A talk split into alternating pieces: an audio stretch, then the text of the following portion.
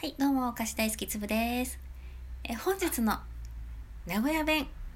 はい、えー、いいですか？っていうことですね。うん。いいのかしら？いいですか？は、こう言います。ええきゃ？ええきゃ？です。ま、これはね、ぶっちゃけ、まあ、おじいちゃま世代ですね。うん。あの、友達から聞いたことはない。自分も行ったことがない。けど、どう？河村市長とかは行ってそうだな。よよく行ってそうだな。うん。まあ、あの、いいですか？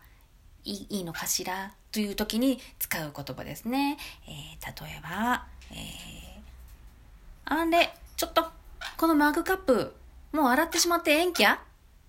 みたいな感じ。もしくは学校の先生とか、おじいちゃん先生とか、ね。あちょっとテストだでよ。まあ、書くもんいっぱいあるもんだで、まあこれ、ちょっと、この左半分も黒板消してええきゃ？